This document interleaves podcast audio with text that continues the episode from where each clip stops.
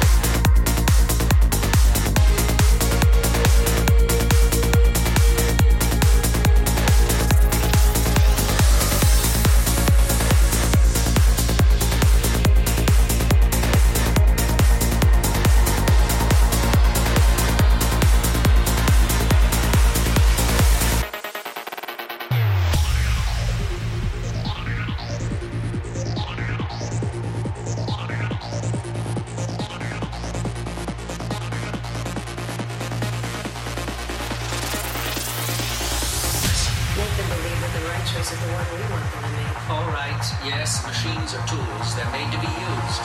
It's their nature. To be slaves. That's why we can show them a better world. Why they can work. That we can show them.